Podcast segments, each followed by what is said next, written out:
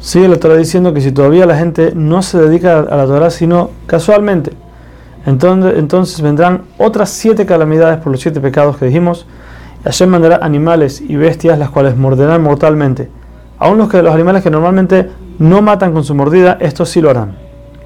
Esto causará que se disminuyan en número, tanto los, la gente grande como los niños y los animales, y por ende los caminos estarán desolados.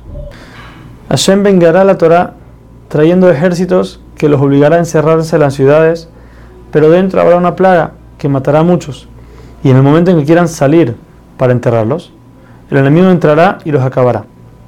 Quedarán sin recursos a tal punto que diez mujeres tendrán que poner todas sus masas en un solo horno por falta de leña. Pero este se romperá todo dentro del horno y al final tendrán que pesarlo para poder repartirlo.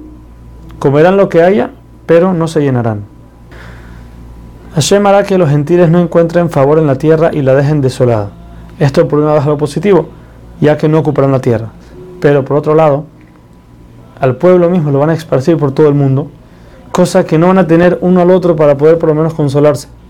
Entonces Hashem va a desenvainar una espada en los países donde están esparcidos para acabarlos.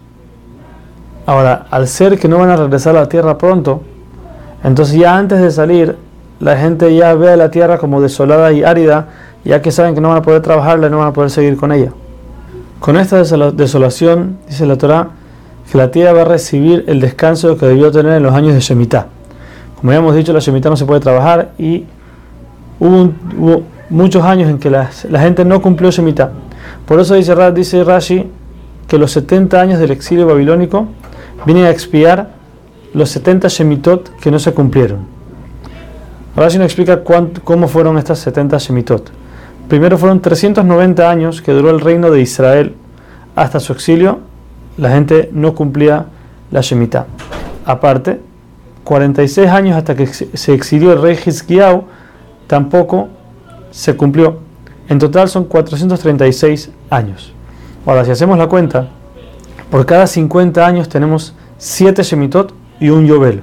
Son 8 que no cumplieron. En 400 años tenemos 64.